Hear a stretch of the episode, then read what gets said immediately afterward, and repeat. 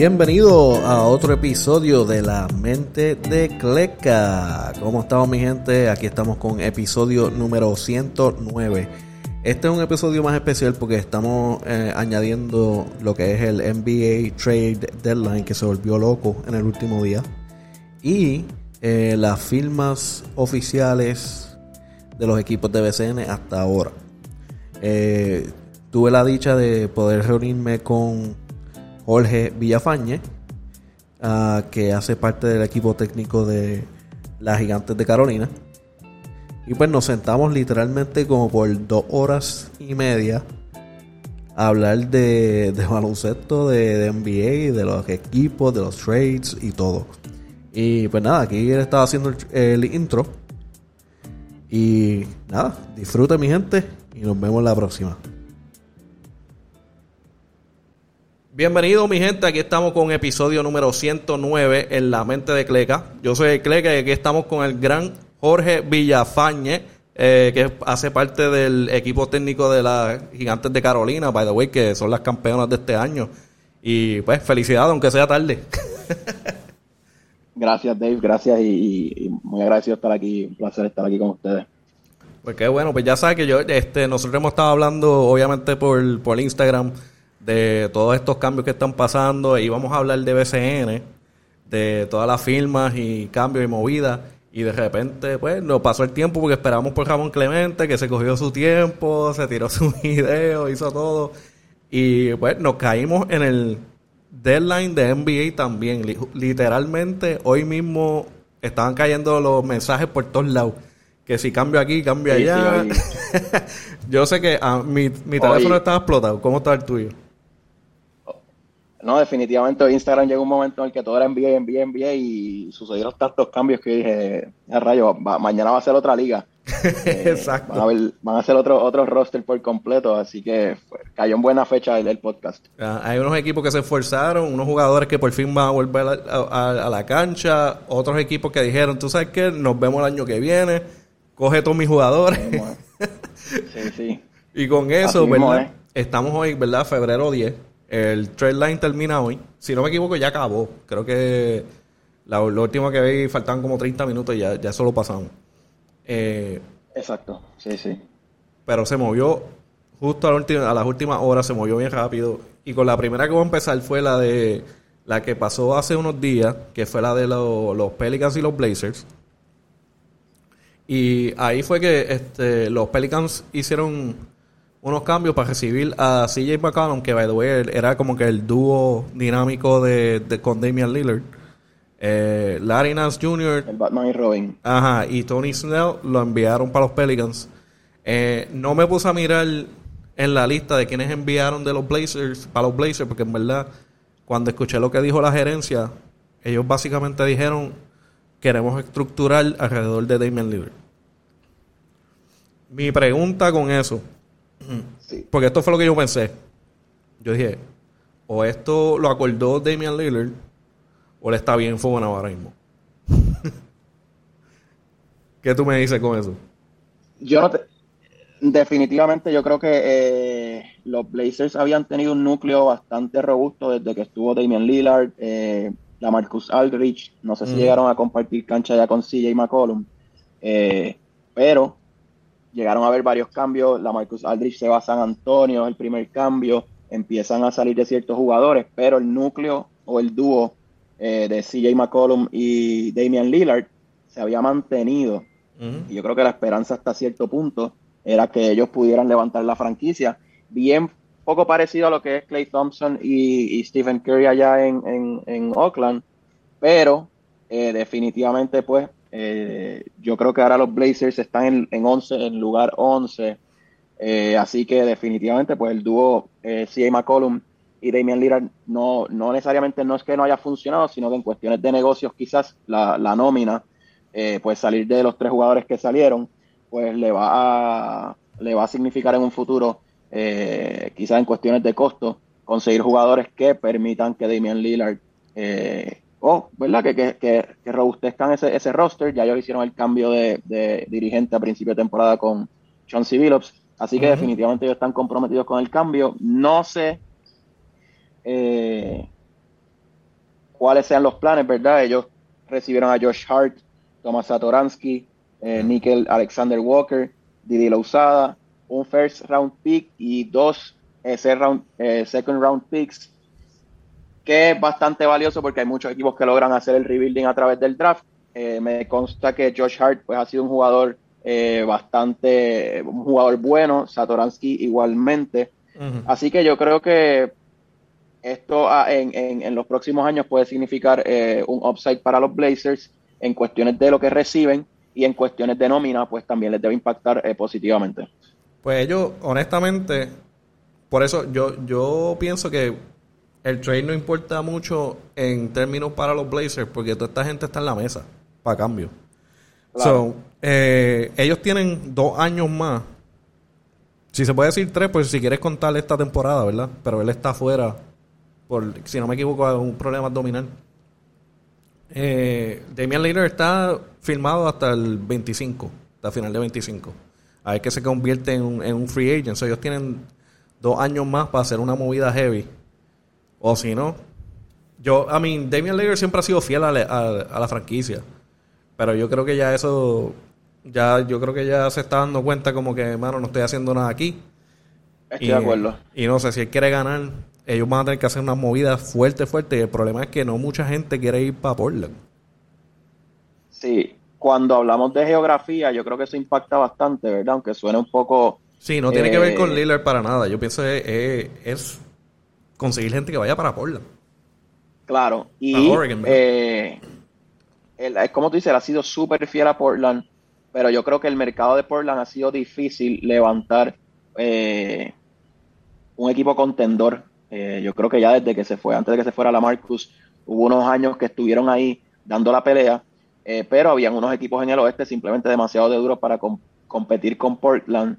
Eh, y pues ya, ¿verdad? Con lo que se ofrece hoy en día, hay demasiados equipos en el este, en el mismo oeste abajo, eh, que tienen pues cercanía, mercados más atractivos y yo creo que es como tú dices, es difícil reclutar para allá. Y Lillard todavía tiene 31 años, yo creo que tres o cuatro años todavía bien productivos que le puede sacar a su carrera eh, y quizás ver, ¿verdad? Mirar un campeonato, que yo creo que es el sueño de cualquier jugador de la NBA. Está, está bien fuerte porque es como que es como que están, están empezando de cero. Están empezando de cero. Lo único que tenemos, este es nuestro jugador franquicia y los demás, pues vamos a ver qué hacemos. Exacto. Y tienen dos, dos años. Y tienen a Nurkic. Tienen a Nurkic, ¿verdad? Pero tienen dos años para hacer movida y convertirse en un contender y después ver cómo se siente el líder. Y tú sabes que también. Exacto. Eh, quizás esos dos años ni, ni, se den, porque tú sabes que ahora el, el jugador básicamente dirige para donde él quiere ir. So, si él él dice, me voy, o nos metemos al problema de Ben Simmons o, me cambio. Exacto, sí, yo creo que con los demás cambios vamos a entrar en ese tópico de cómo se ha convertido en un Players League. Eh, los jugadores se han convertido en los GMs prácticamente eh, y eso va a, va, a tener eh, repercusiones sobre el futuro de los equipos. Yo creo que los equipos que se han mantenido más sólidos son los equipos que han podido reclutar character over talent eh, porque precisamente han podido mantener esa cohesión de equipo y mantener unos rosters más saludables eh, y cómodos en cuestiones de los jugadores que están y la dinámica entre ellos. Y hablando de eso, vamos a seguir moviéndonos. Nos movemos para el próximo trade que se mencionó, que ese también fue, este, si no me equivoco, fue ayer o hace dos días. Eh, los Kings, Sacramento Kings con los Pacers. Que ese fue un cambio que cogió a todo el mundo de sorpresa, que cambiaron a, a Sabones, que ese fue grande con Jeremy Lamb y Justin Holiday, que fue para los Kings. Y entonces los Pacers recibieron a Halliburton, Buddy Hield, que es uno que, que, te había dicho que los Lakers querían a Buddy Hield y pues no se dio por la situación que están. Y Tristan Thompson también para los Pacers. Ahí que este, yo pienso que es tremenda movida para los Kings. Eh, fíjate, los Pacers no se quedan atrás tampoco, son buenos jugadores eh, para ayudarlos los Pacers siempre, no sé, para mí los Pacers siempre se han quedado así, se quedan en el medio. Como que no, no son malos, no son buenos. No, el año pasado lucieron bastante bien. Eh, creo que Domantas Sabonis llegó a ser candidato al All-Star Game y creo que se quedó ahí afuera al final y la gente estaba un poco molesta con eso, porque él hizo un buen papel personalmente y yo creo que el equipo lució un poco mejor. Este año obviamente cambian de dirigente trayendo a Rick Carlisle, eh, ¿verdad? Por el descontento que surgió en Dallas eh, con él. Y definitivamente yo creo que el equipo se ha desplomado, 19 y 37 para el All-Star Break, están tres en la conferencia, está ante penúltimo. Yo creo que la suerte, la suerte está echada con ese grupo. Eh, ahora, tanto Sabonis, Lamb Holiday, yo creo que sí, los Kings reciben muy, tres buenas piezas los Kings solo están un lugar arriba de ellos. Están con un récord de 21 y 36, eh, dos duodécimos en la, en la conferencia. Yo creo que también no contest para ambos equipos. Eh, ahora, estaba diciendo Adrián eh, Wojnarowski, ¿verdad? Que es el primero que tira la, el caballo. La, primicia. sí, si ese no lo sabe, no lo sabe nadie. Eh, que el mercado, ¿verdad? No sabía que Tyrese Halliburton estaba eh, en, la mirilla, ¿verdad? Para ser cambiado por, los, Claro. Eh, así que él lo que dice es que muchos otros equipos pudieron haber estado interesados en sus servicios porque el tipo ahora mismo está promediando, no sé si 14 puntos por juego. Eh, creo que lleva dos o tres años en la liga, así que es un diamond in the rough. pero las cosas surgen, ¿verdad? como volvemos, vuelvo a lo mismo, son negocios. Así que los Pacers reciben a Tyrese, Body Hill y Tristan Thompson yo entiendo que son tres buenas piezas, a excepción de Tristan, eh, buen age group, están jóvenes todavía. Eh, hay que ver cómo eso se traduce, si se traduce en, en victorias, ya yo no creo que esta temporada, pero para la próxima. Eh, y nada, son dos equipos que están más o menos en el mismo lugar. Sí, está más, yo digo que pues por lo que veo en los standings, los Kings tienen un poquito más de oportunidad para llegar al, a la lotería esa de, del Bayern. El, décimo lugar. Ajá, pero... Sí, los Pacers yo creo que no tienen break, al menos que hagan un cambio bien diferente, porque están, están al número 13 en el, en el este. Y también atrás de, los de los Knicks y los Washington Wizards, que están más adelante. Están a siete juegos del décimo lugar, eh, los Pacers. Ajá. Sacramento está solo a un lugar, a un juego perdón, a un lugar, a un juego, a un juego. A un juego que está mucho más cerca. Y los Portland se acaban, eh, Portland acaba de hacer un cambio bien grande, se lo más seguro ellos van a perder para el juego. Sí, obviamente el team to beat aquí sería New Orleans, eh, que de igual manera recibe a CJ McCollum. Así que hay que ver si ese equipo va a vencer, se convierte en New Orleans, ¿verdad? En cuestiones de ranking o en alguno de los otros.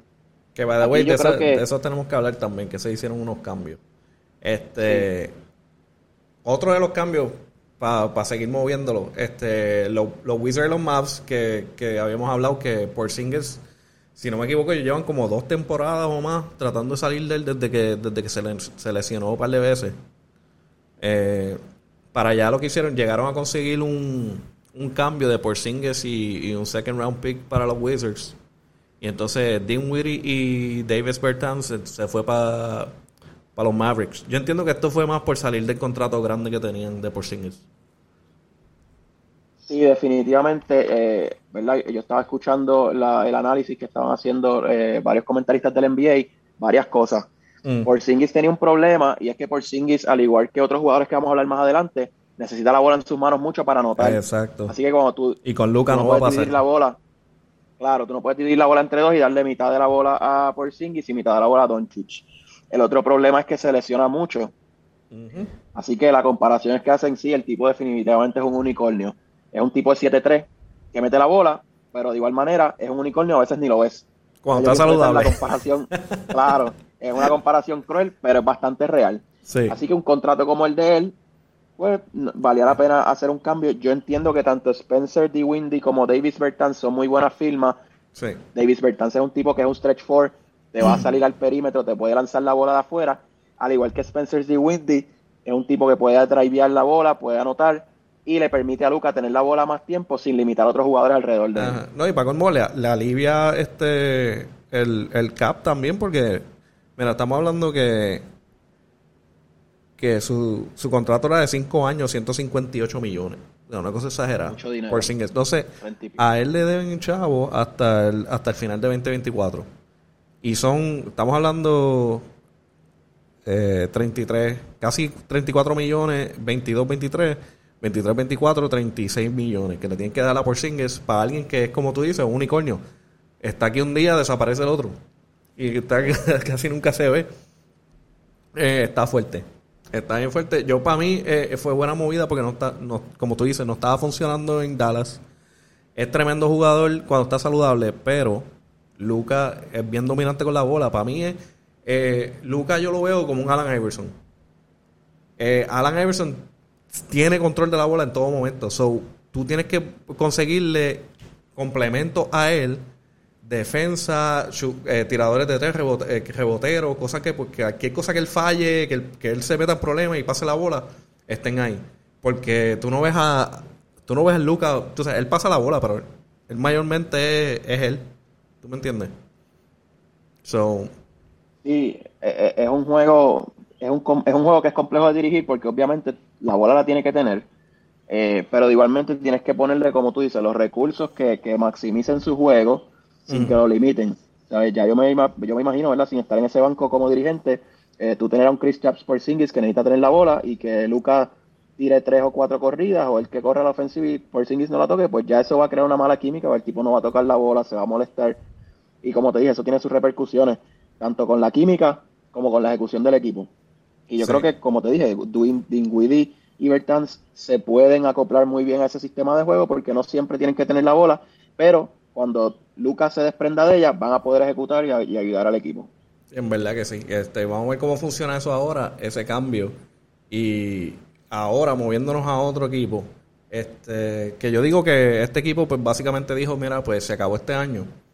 Eh, es entre los Magic y los Celtics que hubo unos cambios. Y yo lo, yo abrí eh, hubiera un par de trades con los Celtics. Este, este fue el que yo dije, ok, los Celtics dijeron, se acabó este equipo, vamos a empezar desde cero. Eh, ¿Por qué? Porque enviaron a Bol Bol y a PJ Dozier eh, para, los, para los Magic, pero no fue eso nada más, fue eh, un segundo round pick y le dieron dinero también para salir de ellos. Y ellos lo único que recibieron fue un second round pick para los Celtics. a mí me parece curioso, perdona, a mí me parece curioso porque de hecho también salieron de Schroeder y de... Exacto. De Canter. Eh, y los Celtics están séptimos en la conferencia. Eh, yo no veo una situación del todo mal, del todo mal para levantar la bandera al nivel que lo hicieron, pero sí me consta que la fanaticada está bastante molesta con los Celtics.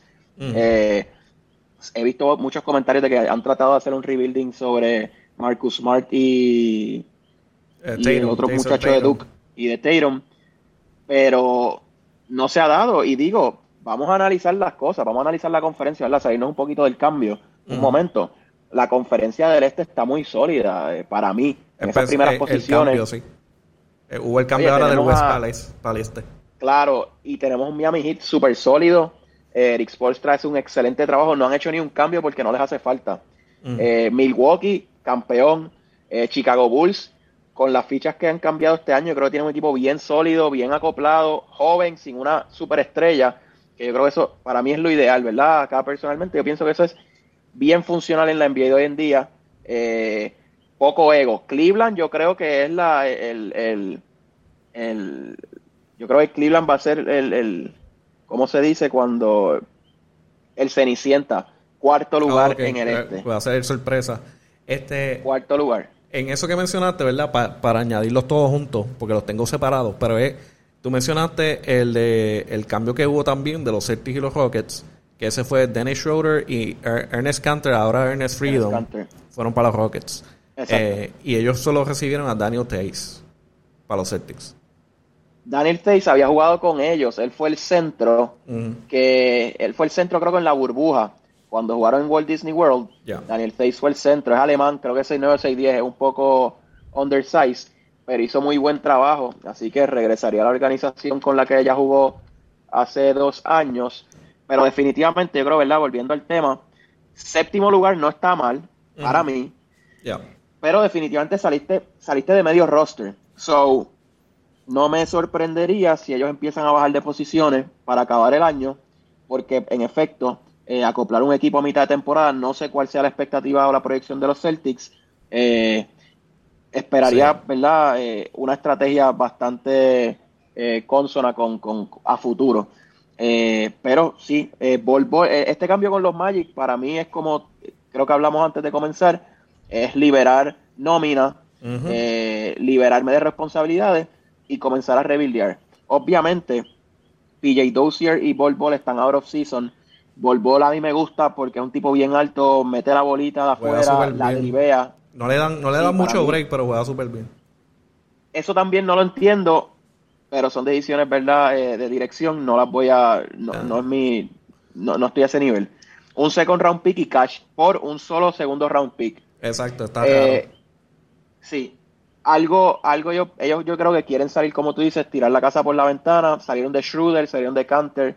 Vamos a darnos eh, más espacio de dinero para cuando vengan los grandes a firmar en verano, quizás trades más adelante, que va a haber para añadirte, porque, eh, para tenerlo todo junto, de todos los cambios. El, el Celtics y Spurs también hicieron, ellos solo recibieron a Derek White nada más, y entregaron a Richardson, Romeo, Lanford y un first round pick para los Spurs.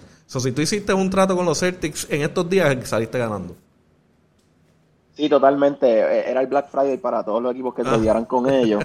Eh, me sorprende de los Spurs.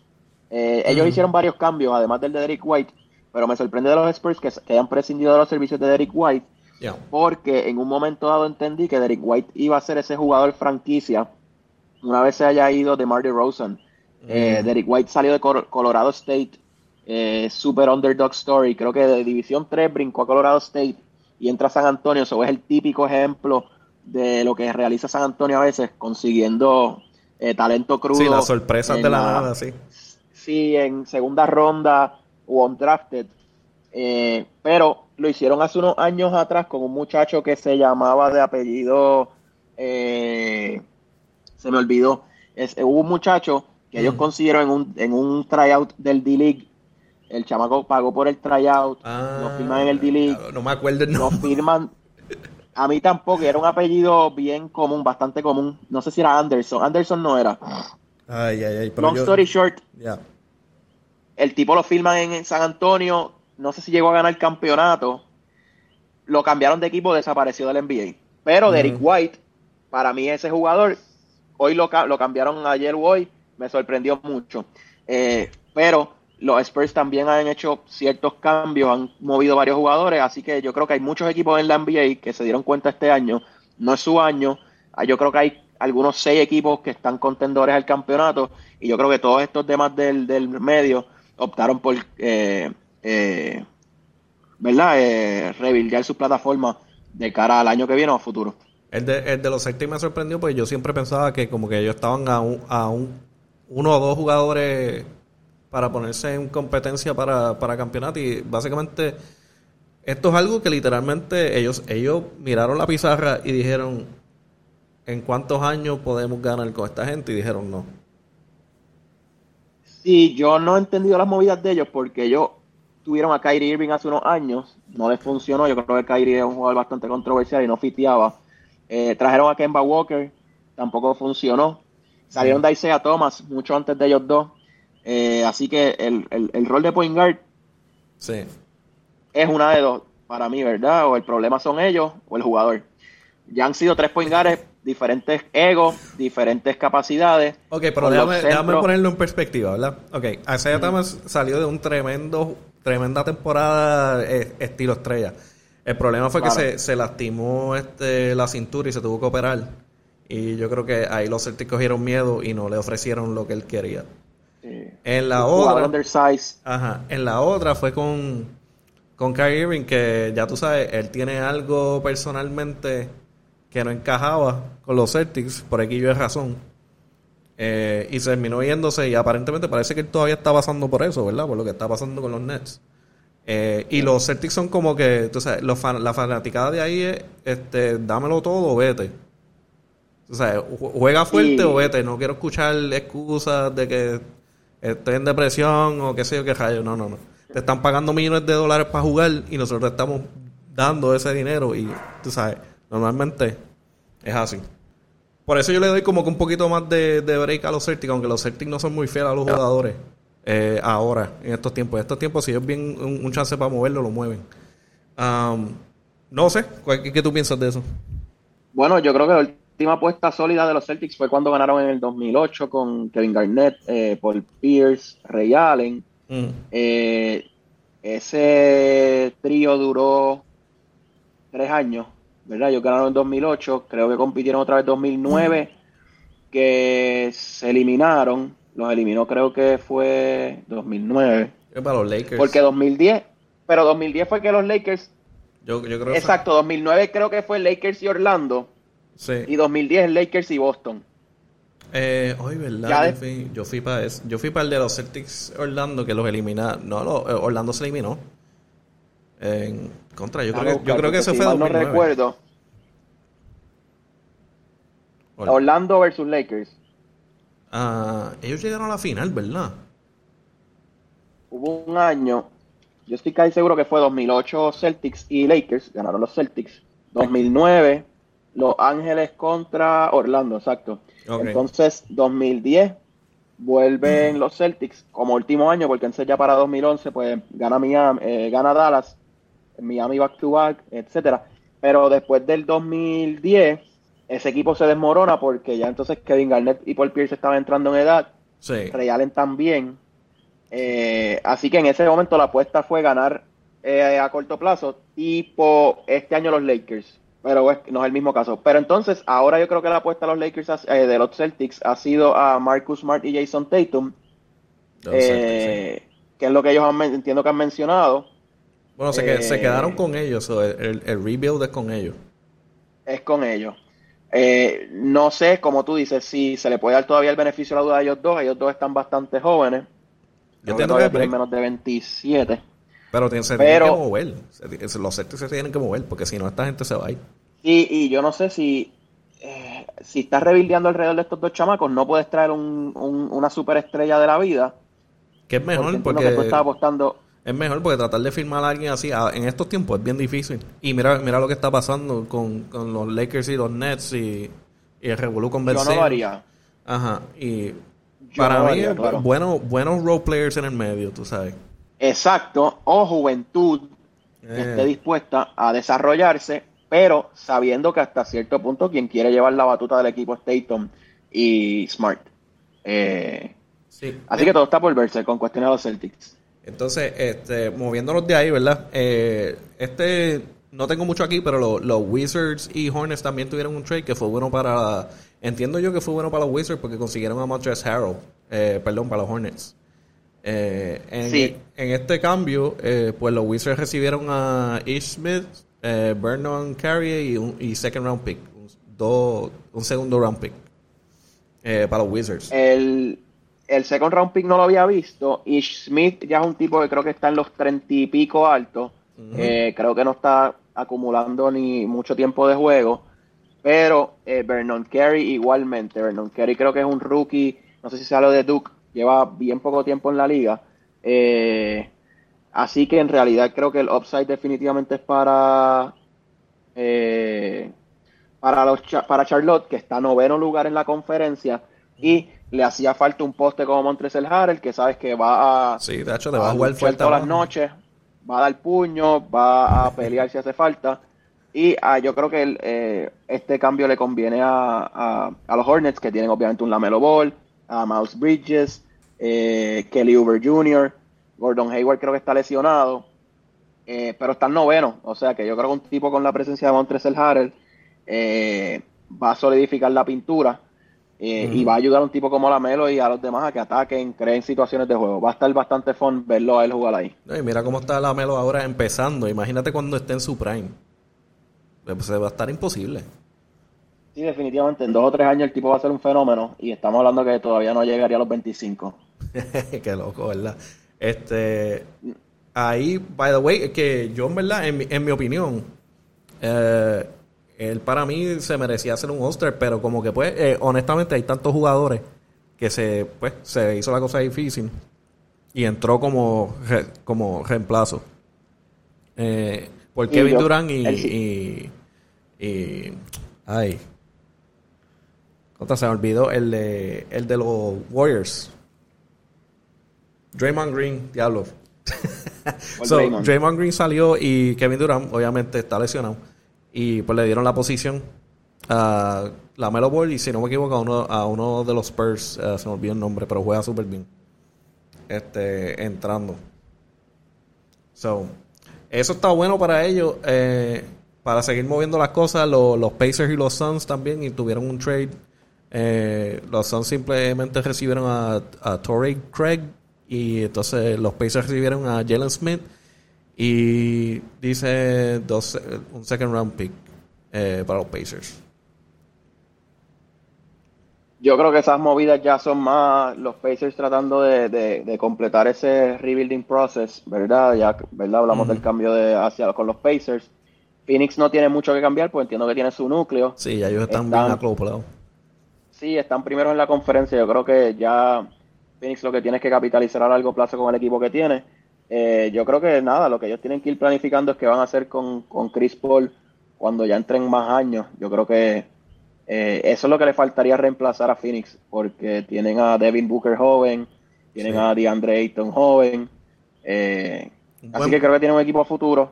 Es cuestión de tener un, buen reemplazo de point guard. Eh, y yo creo que van a ser un equipo que va a estar dando pelea en el, en el oeste por muchos años. Eso sí, que tenga un buen backup point guard, ¿verdad? Este, para los Suns. Porque el problema es, este, el problema nunca ha sido si, si Chris Paul es, un, es un duro en lo que hace. El problema es que cuando, eh, como está viejito, cuando llega a los playoffs, eh, se lesiona. Y él es alguien en el cual no quiere este, hacer load management, aunque el equipo mismo se lo ha dicho, como que, mira, vamos a manejar tus minutos un poquito mejor para que entonces cuando llegues a, los playoffs estés más fresh y es como que, nah. Puedas darnos rendimiento. sí, no, un tipo con 36 años es, es demasiado clave para correr la ofensiva de cualquier equipo. Mm. Yo creo que un Chris Paul con 34 años, que son solo dos añitos menos, con 34 años, ayudaría al equipo un montón, pero ya 36 pesan. Eh, lo estamos viendo LeBron, Carmelo. Son tipos que tú sabes que eran son caballos, pero ya los años. 36 todavía está joven, pero está jugando con chamacos que tienen 20, 21 años, que todavía la testosterona están, desarrollando. sí. Y, el peso es, muy fuerte. Y mira, mira lo, lo, lo súper bien que, que cargó ese equipo este, en los playoffs, eh, manejando, moviendo la bola, moviendo el equipo. Y él, él estaba jugando lesionado. Él, tenía él tenía problemas en ligamento de la muñeca que pues él dijo, tú sabes que, que ese chave voy a jugar así y me opero después. Sí, sí, son tipos que van con el corazón y definitivamente yo creo que el, el anhelo de Chris es tratar de ganar un campeonato el año pasado, hasta cierto punto, yo pensé que Phoenix podía ganar ese campeonato. Mm. Eh, yo creo que obviamente, pues Milwaukee hizo un buen ajuste y sacó la serie. Pero a mí me gustaba cómo jugaba Phoenix porque jugaba un baloncesto un poco semejante al, antaño, ¿verdad? Que era con un poste bien alto, pick and roll, eh, bien, un juego bien, bien old school. Sí. Y me gustaba. Obviamente tú tienes un point guard como Chris Paul, tú puedes hacer lo que te dé la gana. Eh, Monty Williams y él se conocen de hace, qué sé yo, casi 15 años. Eh, así que me gustaba cómo jugaba. Ese pick and roll lucía muy bien. Este, tenía tiradores. Eso fue lo que me sorprendió también. Este, este, este, esas finales fueron old school. Los dos equipos fueron old school. Eh, estaban jugando en el post, estaban haciendo el pick and roll. Eh, sí, habían tres, porque obviamente van a haber tres, pero no era el estilo de, los Warriors, o sea, que esos bombazos, bombazos, bombazos. ajá, y en verdad me gustó un montón, porque, porque ahí tú ves la estrategia, tú sabes, yo estoy viejo, no soy tan rápido, tengo que usar el pick and roll, me, manejo entre la gente, muevo la bola. Exacto. Y en verdad que eh, fue bueno verlo, a mí me gustó. Este, vamos para el, el trade grande, pero primero... Eh, yo no sé si tú, si, si tú conseguiste información, pero yo vi que supuestamente iba a haber un trade entre los Bucks y los Clippers por Serge Ibaka. Pero nunca vi confirmación. Eh, leí algo. Si era de esos cambios que surgieron, no fueron hoy, entiendo que fueron ayer. Yo, eh, yo, me quedé como que nunca vi confirmación, no sé. Mira, eh, sí, aquí estoy leyendo noticia de ESPN. Eh, Milwaukee Bucks acquires Serge Ibaka from LA Clippers in four-team trade with Sacramento Kings, Detroit Pistons, sources say. O sea, quiere decir que Serge Ibaka de los Lakers pasa a a los Bucks. Los pero pero no, tú sabes, estoy en la página de los Bucks y los Bucks no han dicho nada. Este Ok, exacto. Milwaukee recibe a Serge Ibaka, Sacramento recibe de Marvin Bagley pasa a Detroit Pistons. Ah. Entonces. Pero no escuché más nada, esa es, la, cosa. eso se pasó de verdad. Bueno, mira, aquí estoy esta noticia sale confirmada a la 1 y 1 pm de hoy. Ok. Yo creo, yo creo que la, si la llegué a ver, que me confirmó, yo creo que es de estas noticias que pasan desapercibidas porque obviamente el blockbuster sí, va a ser el que vamos a hablar ya mismo y otros trades que a luz a, sale a reducir, ¿verdad? Sale a reducir a luz que, que, son que interesan un poco más, pero para efectos de este aquí hubo un four team deal que yo creo que está un poco difícil eh, comunicarlo. Yo esos 40 a ni los entiendo. Porque hay equipos que no tienen nada que ver. No, es, una cosa exagera. Yo, yo a veces le trato de ignorarlo porque dice, ok, estos reciben que si los Hornets reciben un, un pick de Miami, que si este, y, y ah, olvídate eso. Está demasiado de loco. Pero sí, eso lo había visto, no, no lo había visto la confirmación, pero aparentemente tú dices, lo viste ahí y se ve. Ok. So hay que esperar que lo, pues, lo anuncien. Yo imagino que es que tienen que estar, él tiene que estar pasando por lo, por lo médico y los contratos y no lo han, hasta que eso no pase, no lo, no lo tiran, ¿verdad? Porque tienen que hacer el, el físico de ese que tiene que pasar para el contrato, qué sé yo. Me imagino yo. Sí, yo, yo me imagino que ese será uno de los criterios. Yo me imagino también que ESPN estará creando artes a todo lo que da para, para poder eh, reportar todos los mensajes. Y este, mira, este estaba hablando, este tiene a Serge Marvin Bagley, Dante DiVincenzo, Josh Jackson, Trey Lyles, Semi Oyelei, Rodney Hood, y creo que, exacto, siete jugadores. O sea que para que tú tires ese cambio de un arte vas a tener que estar un rato. Pero entiendo, ¿verdad? Según esto, ya se concretó el contrato. O sea, el acuerdo. Eso va, ok. Así que es como... So, vieron, vieron que necesitaban un jugador como Sergio Ibaka para ayudar. Ya lo, vimos los otros días contra. En verdad, bueno, no quiero contar los Lakers porque los Lakers están destrozados ahora mismo. En, que ellos no, no saben qué son, qué identidad de equipo son. Y pues se metieron con los Bucks, que los Bucks ya saben quiénes somos. Ya, ya, ya nosotros sabemos quiénes somos, qué nosotros hacemos, qué tú haces, qué yo hago, qué yo hago. Y los destrozaron. Eh, lo hicieron canto. Sí, yo creo que. Eh, yo no sé yo no soy muy fanático de estos big teams como los Lakers en cuestiones del roster y lo que han tratado de hacer. No, no, no simpatizo mucho porque tú has visto el resultado. Yo creo que eh, la persona que conoce el juego o, lo analiza podía hasta cierto punto ver, no. sé si una crónica de una muerte anunciada, pero podía anticipar lo que iba a pasar. Yo no me pompié mucho porque parecía al equipo de, de cuando Karl Malone estaba en los Lakers y Gary Payton. Y Gary Payton. Y yo dije, esto, esto, no me gusta para nada, porque parece, porque todos son viejos. Y es como que sí, son, son superestrellas y eran su, y todavía les queda algunos de ellos. Pero el problema es que ya los viejos no defienden. Y ese es un gran problema para los Lakers. si tú analizas las posiciones que tú viniste a traer, primero que hiciste un éxodo retiraste jugadores que a largo plazo te van a ser blue chips. Alex, Alex Caruso es clave. Alex Caruso es clave. que lo dejaron Que era, ah, que es un loco, que no se juega. Kyle Kuzma, eh, Julius Randle, Lonzo Ball. Ahí te dije seis jugadores que ahora mismo están siendo clave en los equipos que están jugando o por lo menos rotación importante. Ya, Javali McGee eh, lo dejaron ir, que es mejor que, para mí es mejor que Howard ahora. Exacto, entonces, ¿qué tienes? Tienes a un Dwight Howard que no está produciendo igual, aún así pienso que es un buen jugador, pero tienes un Carmelo Anthony que es ofensivo, no se conoce por su defensa, tienes a un Russell Westbrook que necesita tres balones porque los tres los tira, ya tú has visto, o sea, ahora mismo el, el, la campaña de burlas que se están creando sobre Russell Westbrook a mí me da hasta pena porque es burdamente cruel. Ah. Pero es el tipo de jugador que ha sido, es un hoarder de estadística. Así que tienes ya, te hablé de Carmelo, te hablé de Dwight Howard, te hablé de Russell Westbrook. Eh, Carmelo Anthony necesita tirar, tira para tres jugadores. Russell Westbrook lo mismo. LeBron James captura demasiada atención en la cancha. Eh, Anthony Davis se lesiona demasiado. Y está relying en Thornton Tucker, eh, y el otro muchacho que creo que jugó en. Eh, ¿Cómo se llama? Jovencito también. Que está dando. Malik Monk? Pero. Está Malik Monk, que cogió el contrato este de un millón para. montarse en, en este equipo, pero es otro muchacho joven, creo que lleva un año o dos en la liga. Ah, Reeves, este, Reeves. tiradorcito. Sí, el blanquito, eh, Reeves. Es Reeves. Y pues no, no tienes un... Ahora están culpando al coach. Mira, hasta cierto punto es una, es una decisión mal tomada gerencialmente, tú sabes. Primero se quejaron de Magic Johnson, Rob Pelinka logra montar este equipo que se metió en la final de la burbuja. Montó de equipo, en, el, de la nada montó de equipo al empezar. Ahora, este segundo round es cuestionable porque yo pienso que esta movida la hizo más LeBron que la hizo el, eh, Rob Polinka. Que es el problema que yo creo que va, a caer ahora con el, con el último, con el cambio blockbuster el día de hoy.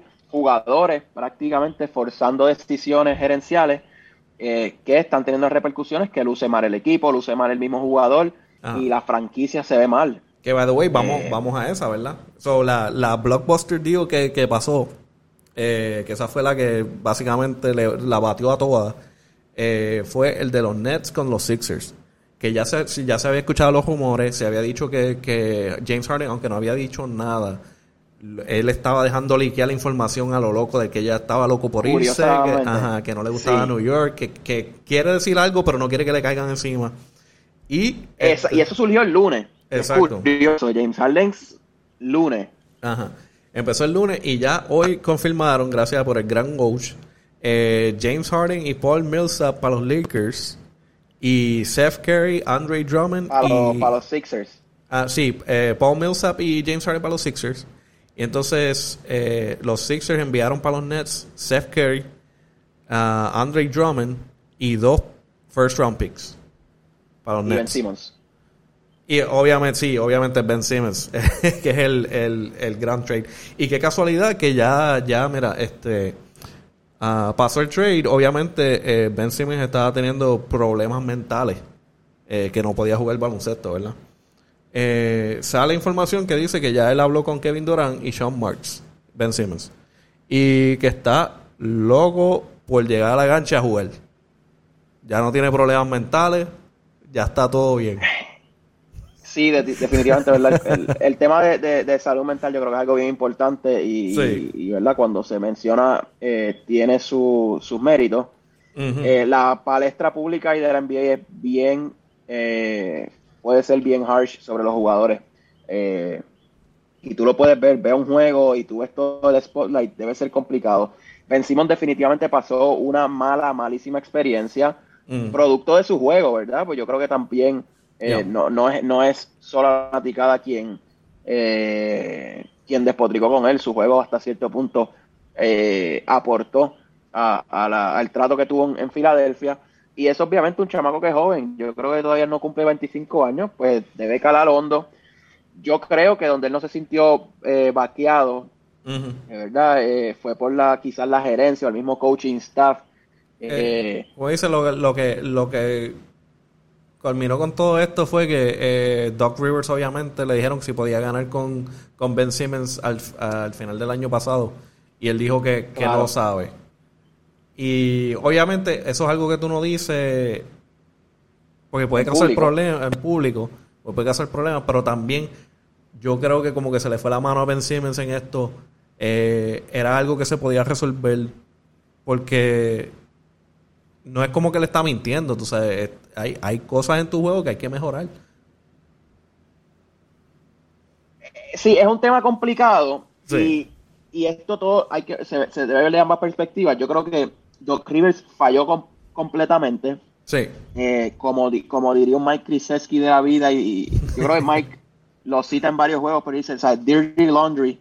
Eh, la, eso no, eso en la casa. Eso se limpia en la casa, eso no es para estar tirándolo así al aire. Y claro, y aunque él estuviera en desacuerdo o hasta molesto con su jugador, en esa conferencia de prensa tú solo te limitas a decir que, eh, que se va a reevaluar el desempeño de los jugadores, que no ha habido buenas noches, etcétera. Y tú limpias el Londres. Oye, aunque tú sepas, Dave, porque era obvio sí. que, que Ben Simmons tuvo un meltdown se escautió bien, se sabe que no mete la bola de afuera, pero tú tienes que darle el pampering al tipo, no puedes salir en público a decir eso, aunque tengas la razón. Y yo creo que hay mucha presión sobre la, persona de Doc Rivers, porque a, excepción del 2008, Doc Rivers no ha podido revalidar como campeón de la NBA. Yo te voy a decir esto, yo, yo no soy, yo no soy fanático de Doc Rivers, yo no soy fanático de Doc Rivers.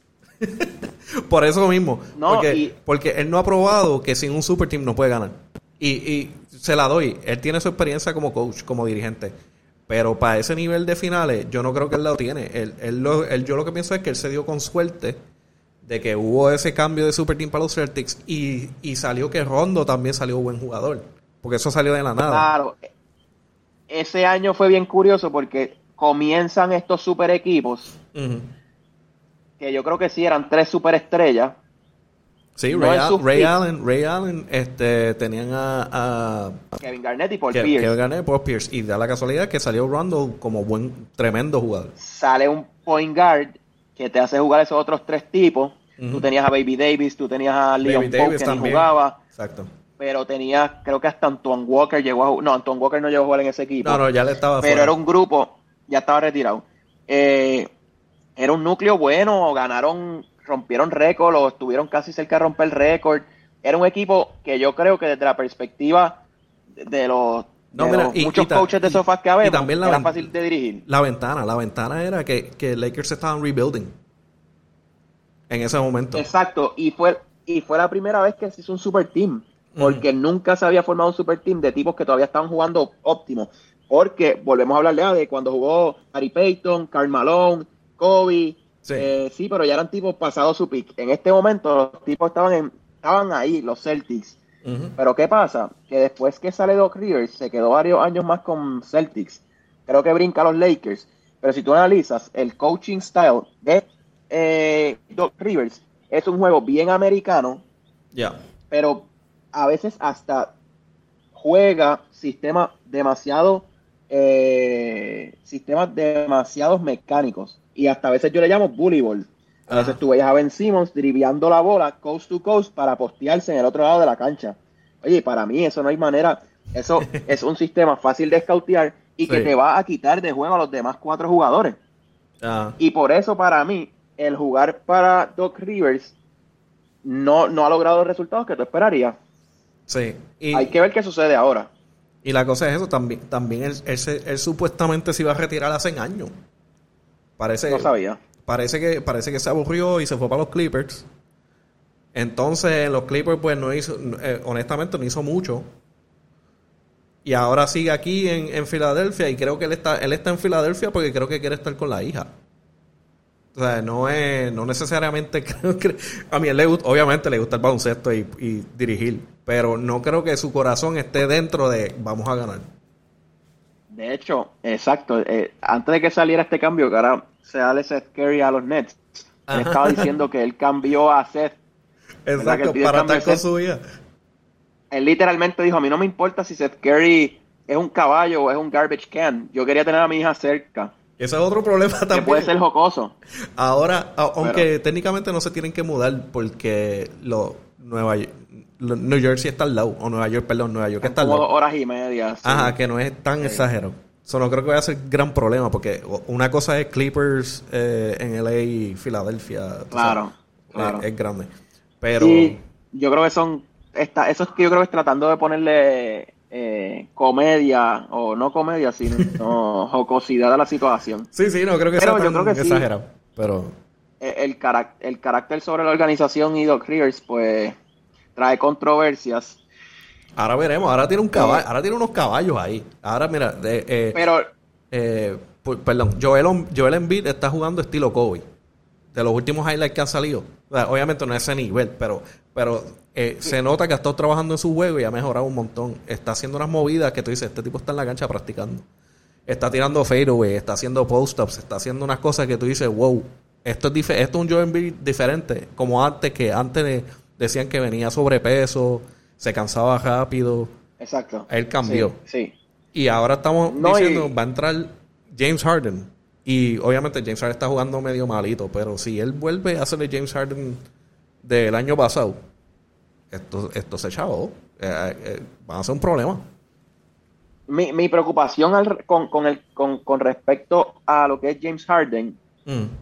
es que es un tipo que volvemos parecido a Westbrook, parecido a LeBron, que necesitan la bola.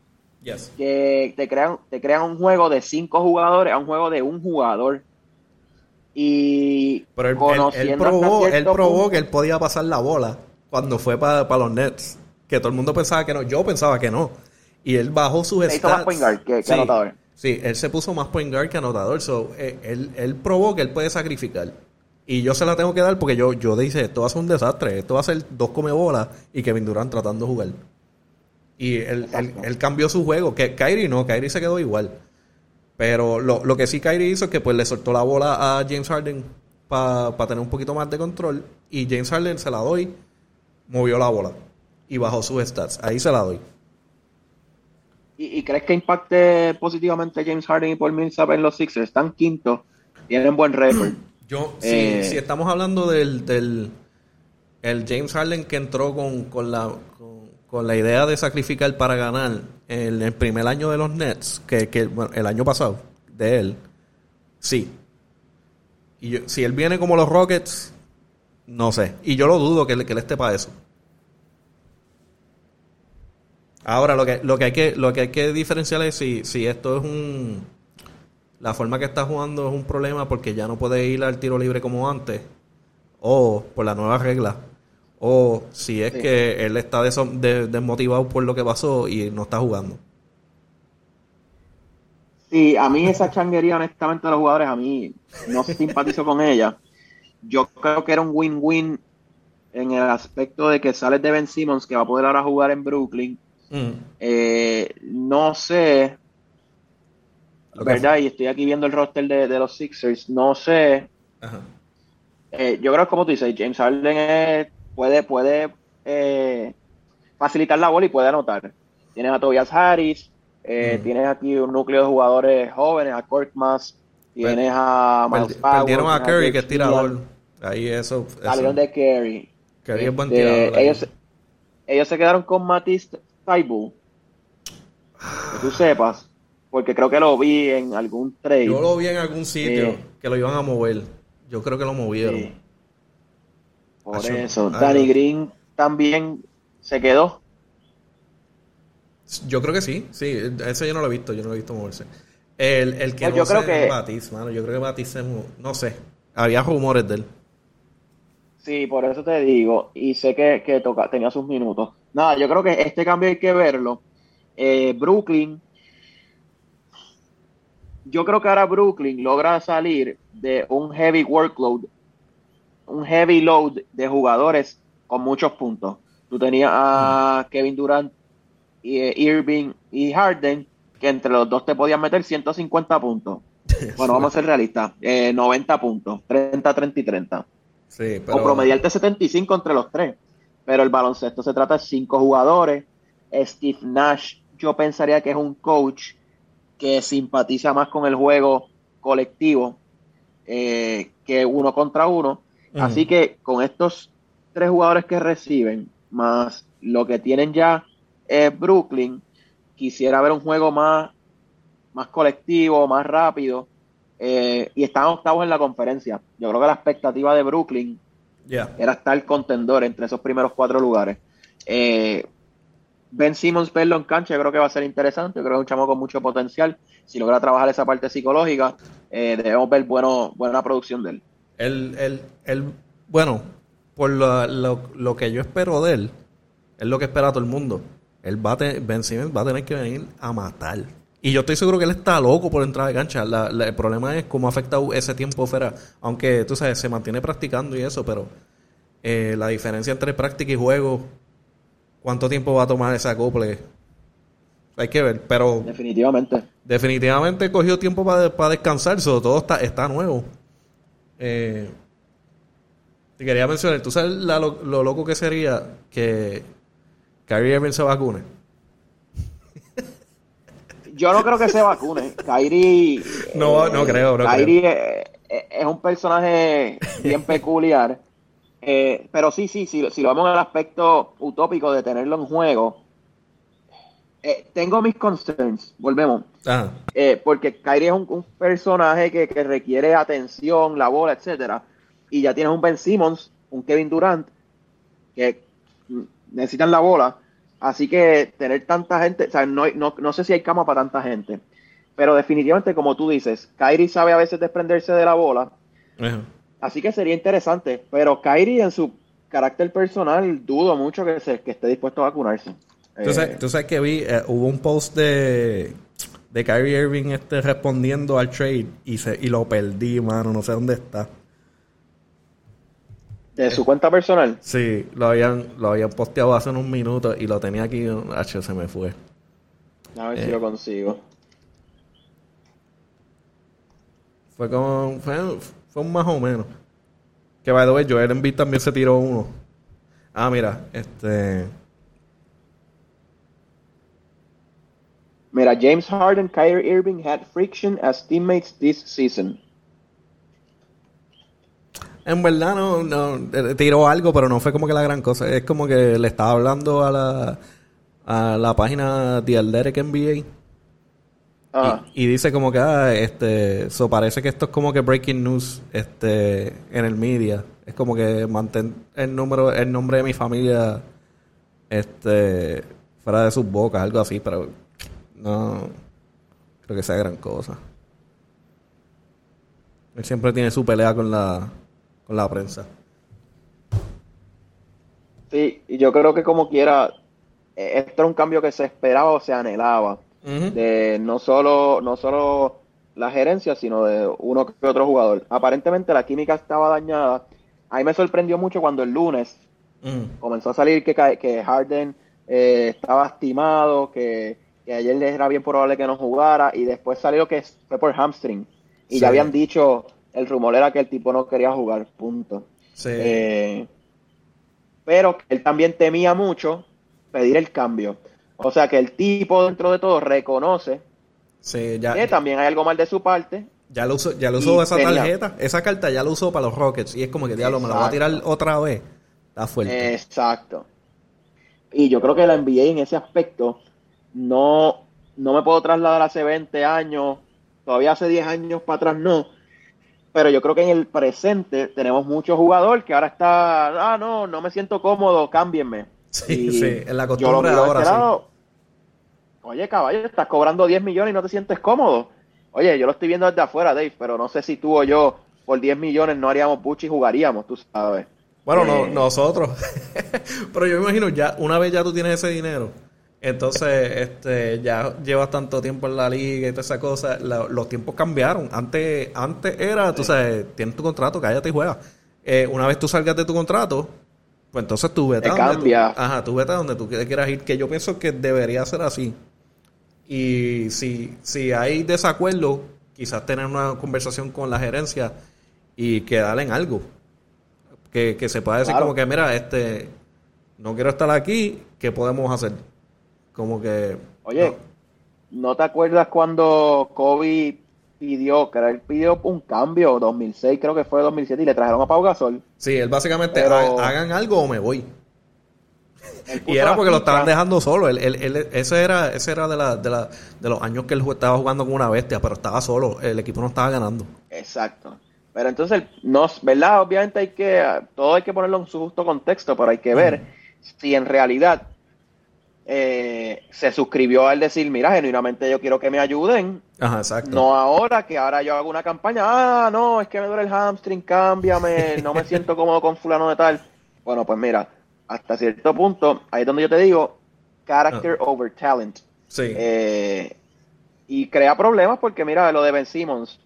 Oye, me costaste, te multé, pero me costaste mi proyección a futuro. ¿Sabes? Yo te veía a ti como parte de un equipo para ganar un campeonato. ¿No? Y, este, y los otros jugadores también en el equipo que ya tenían una esperanza de, llegar a cierto nivel en esta temporada y se fue a, se fue a pique.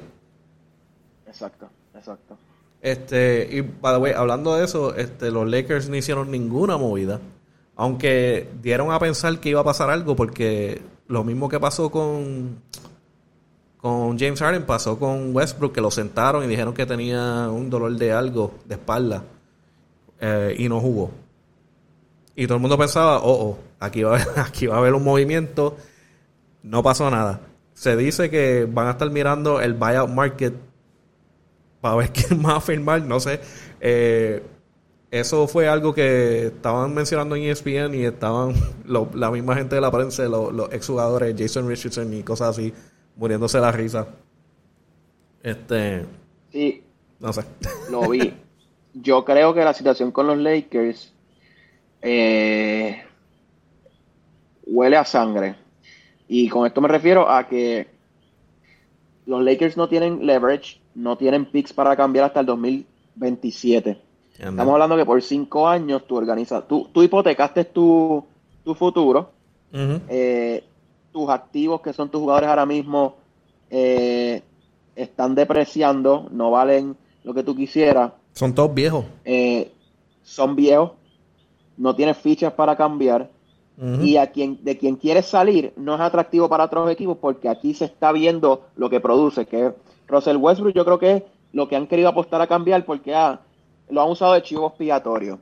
Pero el problema es más grande que Westbrook. Muchas personas, incluyéndome, veían venir el cambio de Westbrook como una decisión desacertada porque honestamente yo no veía. Claro, Westbrook no se acoplaba con ese sistema ni con esos jugadores.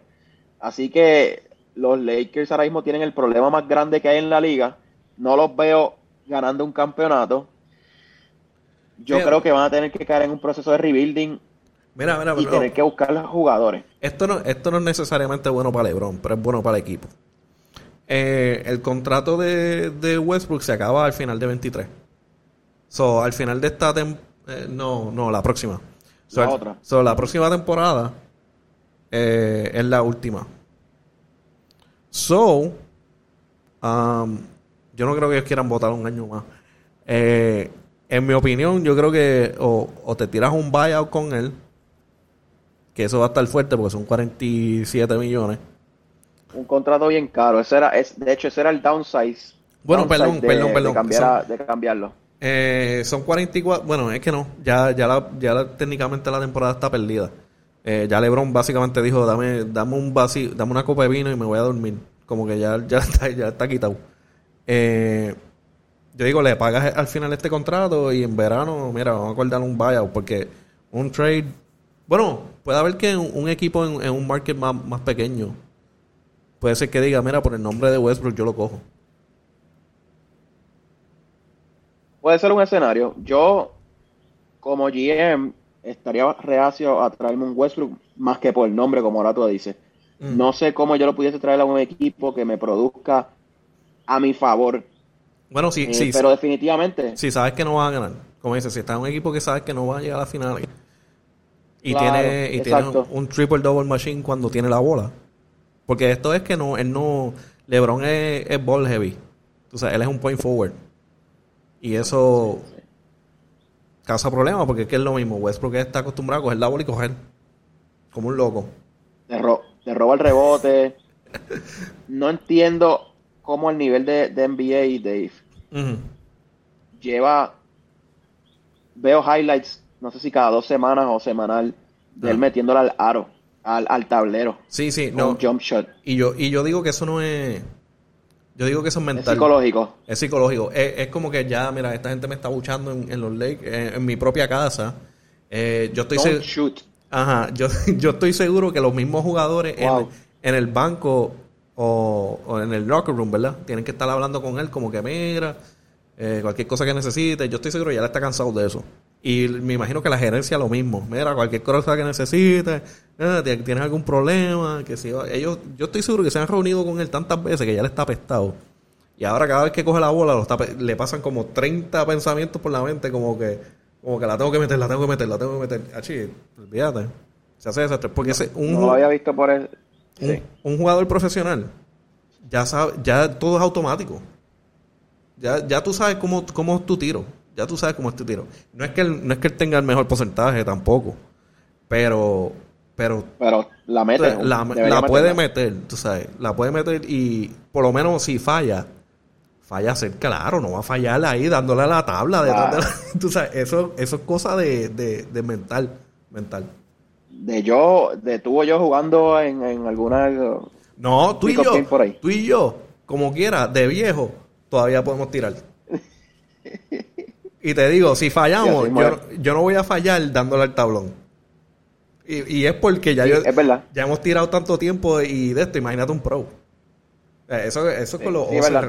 Yo digo, men- es, es mental. Cuando tú te metes esa presión en la mente. ah, porque yo digo de técnica, ninguna. Ya, ya- obviamente, No, no, él, no va a ser un Ray Allen. Nunca. Pero, mano, No, tantos años de profesional. Jugando baloncesto y tú la vas a tirar detrás del canasto, el tablón. Hacho, tú la puedes tirar con los ojos cerrados y no le das al tablón. No, no lo había visto de esa manera y creo que tienes mucha razón. Eh, pero yo creo que en conclusión, la, la situación de los Lakers es la más complicada ahora mismo en la NBA. Eh, creo que hemos hablado de todos los cambios. No sé si quieras hacer. No, quería Ah, bueno. mencionarte, redondearlo, quizás la conversación con, con qué equipos ves.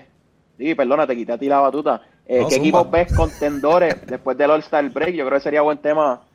Eh, Eh, bueno, si, si estamos hablando así, ya yo, eh, yo siempre veía, yo siempre estaba diciendo, aparte de, bueno, déjame mencionarlo, solo, los Bucks y los Suns, yo los tengo ahí como que probablemente van a terminar la final. Pero, cool. pero, nadie quiere hablar de los Heat, porque ninguno en ESPN, por alguna razón, no quieren mencionar a los Heat, y los Heat están duros. Los Heat, ellos estaban A número- gusta el equipo. ellos, están, ellos todavía Están número mismo. uno. Ellos están, ellos están, Están déjame, primero. déjame averiguar. So, ellos Están a están medio primero juego de Milwaukee. Sí, so, ellos están montados. Eh, Víctor Ladipo estaba por volver ahora. Eh, espero que no, si, si no se lesione, tienes tremenda, tremendo jugador saliendo del banco. Eh, es una montadera heavy y ellos, tú sabes, ellos están listos para esto. So, ellos pueden ser un problema. Yo tenía Chicago como podía ser un problema, pero el problema es que con las lesiones y esto, yo creo que se van a quedar un poquito cortos. Eh, en el West, los Suns, yo, veo los Suns, no, no, este, hay unos equipos, obviamente los lo que, este, ay, lo- los Grizzlies están haciendo movidas En tercer lugar. Ajá, pero yo no creo que tienen, yo no creo que tienen ese pedigree para las finales. Profundidad, ¿verdad? Ajá, yo no Sí, creo. yo, yo, yo, yo con profundidad me atrevería a decir que Phoenix, Golden State, obviamente creo que este año están jugando bien Oh, sólido. se me olvidó Golden State, ¿verdad? Eh, Tienen a Clay de vuelta. El núcleo que han hecho alrededor, ahí es donde yo compararía, Dave, ajá. una buena gerencia alrededor de, de sus tres jugadores, que, que fue, que ha sido Stephen Curry, Clay Thompson y Draymond Green. Oye, tú has cambiado el, el- el alrededor, lo has cambiado por completo, pero has traído una juventud y unos role players bien buenos y hasta cierto punto buen precio. No, Y y, le- y le- y al empezar estaban, estaban malísimos, pero mira cómo, cómo están produciendo ahora. Es una cosa increíble. Y ahora Curry está en otro nivel. Eh, yo creo que esa va a ser la pelea en el, en el oeste. Este, los, los Suns y Warriors. Sí, yo creo que Memphis y Dallas debe finalizar, debe completar ese Final Four. Sí, eh, da problema. porque Memphis tiene buen grupo ya. Morant es un jugadorazo. Yo creo que no se debe sacar a Dallas de la ecuación ahora trayendo a Bertrand y a Bertans y a, Mm. y a, Dwi- a DeWindy. Este, Es que, es que ese- es- esa forma de jugar no me convence para ganar. Es como que A mí tampoco. Eh, Yo digo Estoy que de acuerdo. lo que hizo Alan Iverson es increíble. Y yo no creo que Luca pueda hacer eso. Lo hizo solo, prácticamente. Obviamente con ayuda de, de refuerzo Sí. y cosas, pero Alan Iverson estaba jugando solo, prácticamente. Estoy de acuerdo. Yo por eso te lo, te lo ubico en ese Final Four. No porque Utah, por alguna razón, casi siempre se escocota. Sí. Y Denver, pues, está jugando sin Jamal Murray. No sé si este año ya vol- volviese. Eh, creo que si debe de volver debería ser pronto para que pueda acoplarse. So, mira, este, es mi, este es mi final, mi final four que voy a tirar desde ahora. Falle o no. Eh, so, como dije, los Suns y los Warriors en el West. Y así invito como están los primeros dos. Los primeros unidos. Eh, Miami y Milwaukee. Yo creo Sí, que yo pienso lo mismo. eso ser los conference finals. Porque los demás, este. Filadelfia parece, yo creo que como quiera, ellos tienen que aprender a jugar juntos. Yo no creo que eso Sí. se dé este año, lo de Filadelfia. Y los Nets, aparte de que. El, KD vuelve, ¿verdad? ¿O no? entiendo que sí, yo entiendo que, que, que él está fuera, pero no es eh, season ending. Eh, pero han perdido los últimos nueve juegos. Hacho, que están bien lejos. Que. Ahora mismo, Eh, ahora mismo ellos están en la, en la, en el torneo. ¿Cómo se llama el torneo ese? El, el, Están en el, en el play-in. en el play-in. So, están en el play-in. Pero ellos tienen que ganar un solo juego. Pueden, pueden salir. Están, eh, eh, están a, a- Sí, están como a, uno o dos a dos juegos. juegos. A uno o dos juegos para salir. Porque están debajo de Boston. Que Boston está a 31 y 25. Pero Toronto está a 30 y 23. Que son los últimos que están en el playoff. Um, tienen. Toronto mm, cabe destacar que han ganado los últimos siete y Boston los últimos seis. Eh, Boston yo lo, por lo que lo descartaría por los cambios, ¿sabes? Porque Sí, no, no, ya yo, olvídate, ya eso no va para ningún lado. Eh, no, no, yo sigo igual. Porque yo no creo que tiene que ser tremendo, tremendo acople para que lleguen lejos. Y James Harden, algo que no mencionan es que James Harden se vuelve nervioso cuando, cuando este, hay presión de verdad de, de playoff. Eso. ¿A quién tú dices te- que te perdí de momento? Ah, eh, a James Harden. James Harden, cuando entra a presión de verdad de playoffs, él se vuelve medio, medio loquito. bueno, eso- y Filadelfia, no sé si tenga la misma profundidad que tiene ahora mismo Milwaukee. No, para no, no, no, Los para- dos- nada que ver. mu- mu- mucha veteranía, todavía eh, con buenos años de productividad, ambos equipos, ambos grupos, Mi- Miami y Milwaukee. Y creo Oh. que Ah. Chicago y Cleveland, que aunque estoy yéndome directo a los mismos números que tienen, tienen un poco más, han probado tener más química y momentum. Y yo creo que llega un punto que estamos ya en mitad de temporada, todo se trata de momentum. Ahora mismo 76 se tienen que acoplar nuevamente.